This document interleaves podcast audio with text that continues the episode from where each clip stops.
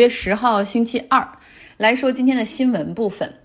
当当当，跌跌跌哈，就是美国资本市场这两天的写照。标普五百连续五周下跌，是二零一一年六月份以来最长一次的持续下跌。纳斯达克指数中间虽然偶尔有反弹，但是整体的下跌也是十分凶狠。像比如说今天就跌去了百分之四点二九，个股方面的下跌更是凶残。像英伟达今天跌了百分之九，网飞跌了百分之四点七，那个电动车的公司 Rivian。跌了百分之二十，就他这家公司的。跌跌不休哈，就还拖累了两个它的股东公司，一个是亚马逊，另外一个是福特汽车的股价。因为你想啊，之前这两家公司作为它的投资人都把他们的投资收益计入到了比如季报或者财报之中。那现在 Rivian 股价的下跌，就导致他们在这个季度报上出现了明显的因此的亏损。所以像福特今天就决定说卖出八百万股的 Rivian，结果它的这个抛盘导致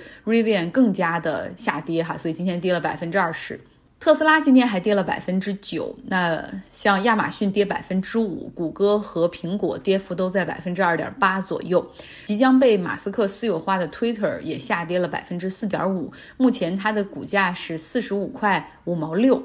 距离马斯克就是最后要收购的那个退市价格五十四块二美元还有将近七美元的空间。为什么会这样？是因为有空头进来空 Twitter，认为这笔收购在价格上存在比较大的风险。因为毕竟，就是自从马斯克给出这个邀约之后，哈，最近一个月来，美国科技股集体下跌。那 Twitter 的季度报也是非常的糟糕。假如说没有马斯克的收购邀约的话，那么 Twitter 可能会在这一轮科技股挤泡沫的过程之中跌去至少百分之五十。所以这家做空机构认为说，不排除马斯克哈会重新的讲价和 Twitter。董事会进行价格上的谈判，然后呢，所以他们认为说现在是一个空推特最好的时机。好，那接下来我们要解决两个关于美国资本市场的问题。第一个就是为什么会导致下跌，第二个就是接下来的走势是继续跌还是反弹呢？下跌的原因就是货币政策转向。市场实际上已经比较习惯这种宽松的货币政策将近二十年的时间，那么现在是连续两个月加息，一次二十五个基点，一次五十个基点，但是你看通胀那种压力还是顶不住哈，所以。普遍预计这一次的加息时间肯定是一个长期的过程，那么市场是需要消化这样的这种市场资金情况的一个变化的。第二个原因呢，就是什么导致通胀压力这么大？一方面是经济过热，那另一方面就是供应链的问题，像制造工厂，中国的疫情，然后管控导致很多工厂被迫停产。另外呢，俄罗斯入侵乌克兰也导致像原油啊、天然气啊以及食品价格的上涨。呃，所以通胀压力是有这些因素顶着在哈，所以一直都会比较大。第三个原因，上次我们也说了哈，就是货币政策趋紧，投资者开始谨慎起来，保守起来。那对于企业的利润更加看重，很多科技公司他们过去是那种烧钱去冲市场占有率的模式，不再受欢迎。比如说最近两个交易日。下跌了百分之二十的 Uber，它的 CEO 就很着急哈，就和董事会成员连续开了几天的会，最后拿出了一个削减开支的方案，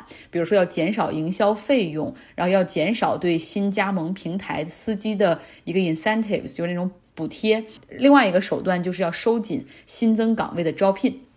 那像 Facebook，它已经宣布将停止或者放缓，呃，中级和高级岗位的招聘。那散户炒股平台 Robinhood，它宣布裁员百分之九来缩减开支。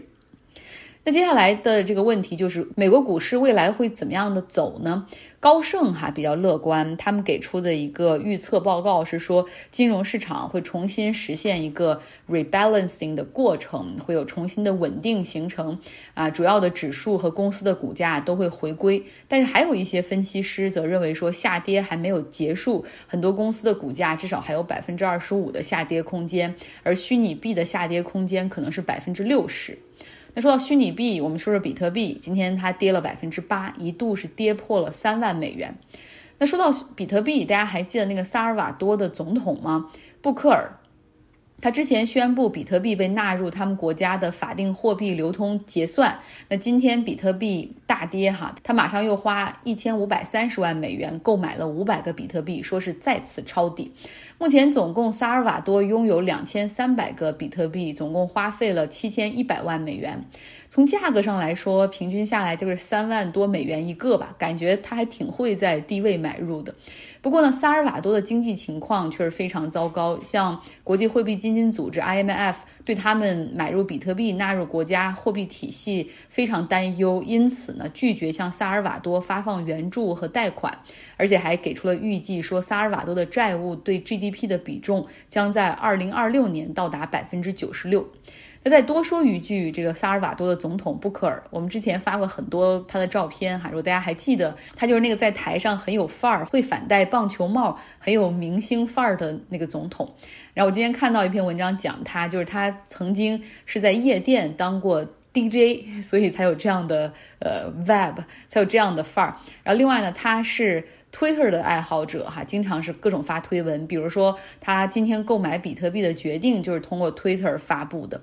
其实呢，他还有点可怕，我再讲几个你就知道了。他在二零二零年，也就是他上任之后的第二年，当时就是要国会去立法通过，才能够去购买一种新型的安全监控设备。然后国会的议员就不太愿意嘛，所以很难达到那个票数，所以他下令让军队进入议会去监督哈。我们说是监督，但实际上是去威胁那些议员，就通过了那个投票。那去年五月份，他就做得更厉害了，他解雇了。司法部长还换掉了五名最高法院的大法官，然后用自己的人替代。当别人在说他破坏萨尔瓦多的民主的时候，他马上将 Twitter 的签名改成了世界上最酷的 The coolest dictator，最酷的独裁者。加勒比海和中北美国家那边哈，其实他们很多都挺有问题的。之前欧亨利写过一篇文章《Cabbages and Kings》，然后里面把这个中北美加勒比海那些地区叫做 Banana Republic 香蕉共和国哈。就我今天看了这个文章里面发现，